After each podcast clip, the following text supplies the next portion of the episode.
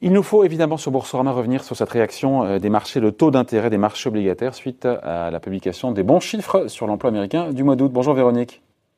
Bonjour David. Véronique Riche-Flores, économiste et présidente du cabinet RF Research. Euh, je vous lis, je suis pas le seul, je lis une de votre, note du vendredi.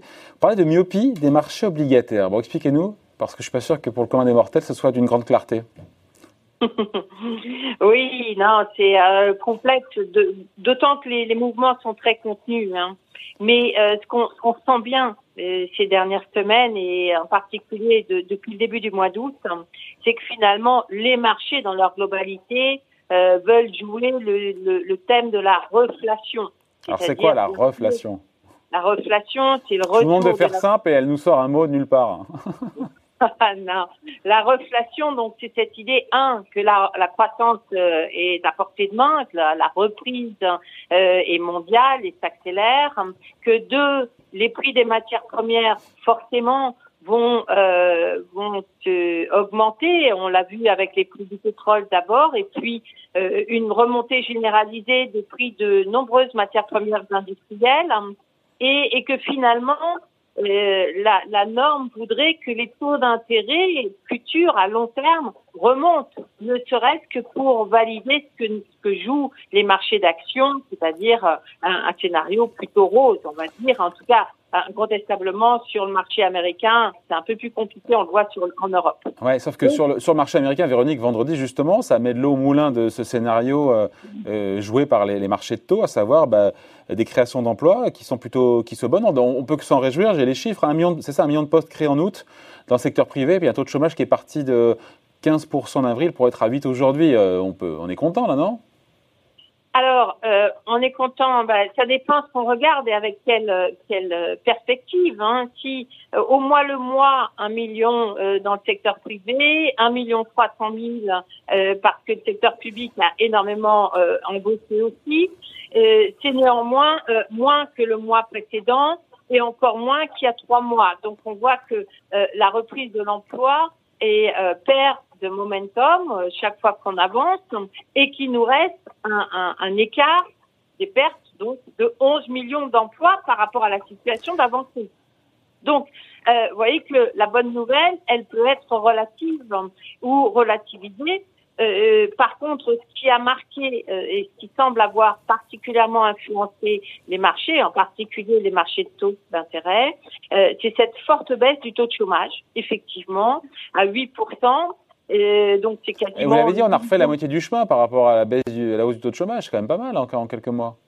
Bah, c'est pas mal, euh, oui. Euh, si on continue sur cette lancée, c'est pas mal. Est-ce qu'on a aujourd'hui euh, les, les, moyens d'être certain qu'on va continuer sur cette lancée? C'est beaucoup moins sûr. On voit bien que un, l'épidémie, comme partout et particulièrement aux États-Unis, euh, perdure, qu'elle empêche des tas d'activités de retrouver un rythme normal, que finalement les secteurs qui ont été les plus impactés partout par cette épidémie restent euh, considérablement euh, freinés aux États-Unis comme ailleurs. Je pense à la restauration, aux services en général, y compris les services aux, aux entreprises, et que finalement on n'est pas du tout sûr. Enfin, pour ce qui me concerne, je suis à peu près certaine que ce ne sera pas le cas, mais euh, on n'est pas du tout sûr qu'effectivement on puisse continuer sur la lancée. Et, ce qu'on voit, ce que nous montrent beaucoup d'indicateurs, aux États-Unis comme ailleurs, c'est que la, le momentum de l'amélioration des indicateurs avancés de l'activité est en train de ralentir sérieusement. C'est aussi pour ça que les marchés euh, commencent sans doute à, à, à, se poser la question du côté des actions. Et on le voit mieux encore sur les marchés actions européens qui peinent décidément à franchir les résistances qui permettront de monter. Mais, mais euh, Véronique, sur le marché obligataire, juste, euh, cette petite tension, c'est sur la, la, maturité de deux ans, c'est pas sur le dix ans. Est-ce que est-ce que c'est pas un truc microscopique qu'on est en train de mettre en épingle là? Alors, c'est pas tout à fait, oui, mais vous savez, les, messages des marchés sont souvent microscopiques et puis après ils s'accumulent et ça devient une, histoire qui commence à être euh, euh, sensible ou importante. Tout ce qui s'est passé depuis le début du mois d'août surtout, on le voit pas quand on regarde les taux de marché futurs. En revanche, quand on regarde les, dessous du marché obligataire, vous avez eu partout une remontée très impressionnantes, des anticipations d'inflation. C'est ces anticipations à 10 ans hein, euh, que, que, nous révèlent les, euh, les obligations indexées sur l'inflation.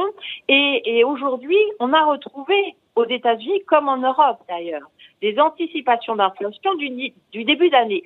Donc quasiment 2% aux États-Unis. Oui, mais le 2 ans, le 2 ans, la maturité de 2 ans sur les obligations souveraines euh, américaines, il y a vraiment une tension aujourd'hui sur le 2 ans?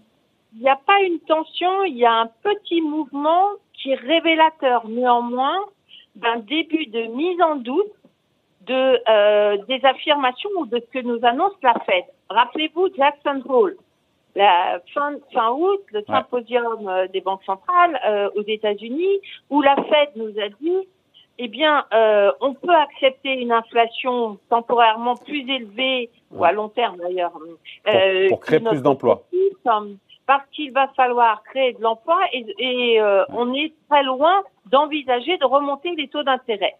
Ce discours-là euh, était validé par la situation économique et la situation du marché de l'emploi, en particulier le taux de chômage, et, et les taux à deux ans étaient complètement inertes. Vendredi, pour la première fois, dans la foulée du, de la baisse du taux de chômage supérieur aux attentes, on a vu effectivement ces taux à deux ans frémir, comme vous dites, à la hausse, mais c'est un signal que la parole de la Fed commence à être remise en cause. Et c'est bien ce qu'on voit se profiler euh, à, à, beaucoup d'égards sur les marchés obligataires, c'est-à-dire ce sentiment que les choses vont aller plus vite, que l'inflation va revenir plus vite, que les taux pourraient remonter donc plus rapidement, et potentiellement que la parole de la Fed commence à être en doute. Voilà. Donc c'est et et on et probablement également que ce que nous suggère ce mouvement qu'on a mieux vu sur les 10 ans et les taux à 30 ans, c'est que le niveau des taux d'intérêt pourrait remonter beaucoup plus vite, ce qui donnerait d'ailleurs euh, de la cohérence à l'ensemble des marchés, y compris les marchés actions, puisque finalement on est encore dans un contexte où les marchés actions nous racontent une histoire totalement différente des marchés de taux. Oui, mais sauf que si la Fed tient ses promesses et tient parole, elle, si elle laisse filer l'inflation, les marchés de taux n'ont pas de raison de s'emballer. Hein. Alors, sous réserve, enfin, sous non. Si, si effectivement euh, les anticipations d'inflation continuent à monter, alors les marchés de taux longs, les taux longs remonteront. Hmm.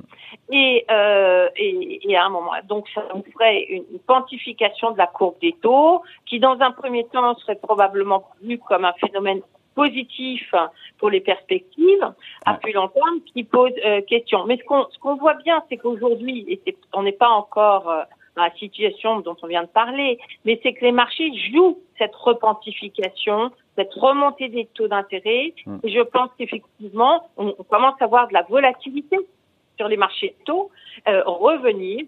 Et, donc, ça crée un environnement qui peut redevenir un peu plus complexe. et surtout, qui, à mon avis, est beaucoup trop précoce par rapport. Mais c'est là on se dit que ce débat qu'on a là, effectivement, arrive beaucoup trop tôt. C'est totalement prématuré d'imaginer des hausses de taux, d'imaginer un retour de l'inflation, alors qu'on est à 1 aux États-Unis et qu'on est à 0,5 en Europe. Exactement. C'est euh, voilà, c'est le sujet que j'ai souligné donc euh, dans le papier que, auquel vous faisiez référence vendredi. Tout ceci est bien précoce, mais ça ne nous protège pas d'une embardée au niveau des taux d'intérêt à court terme, qui bien évidemment, parce qu'elle est trop précoce, serait malvenue. Et, et, donc, ce qu'on sent, c'est que là, voilà, il y, a, il y aurait besoin pour euh, créer un environnement de marché un peu plus cohérent entre les actions et les obligations, de remonter les taux d'intérêt que les marchés essayent de jouer cette, euh, ce scénario-là à la moindre occasion. On a eu une belle occasion vendredi avec le taux de chômage, hein, mais que c'est incontestablement trop tôt, donc euh, euh, source effectivement d'instabilité et probablement, à mon sens, d'une correction baissière in fine des taux dans, dans quelques temps. Mais on n'est pas encore là. Mais correction en quel sens, pardon, et on finit là-dessus? À la baisse à, la, baisse.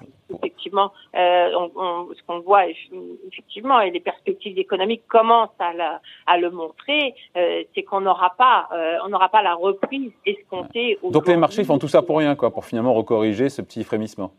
Ben, finalement, on tourne un peu en rond effectivement, mais ça recrée un peu de volatilité qui pourrait effectivement être un peu source de casse-tête, on va dire, pour les investisseurs.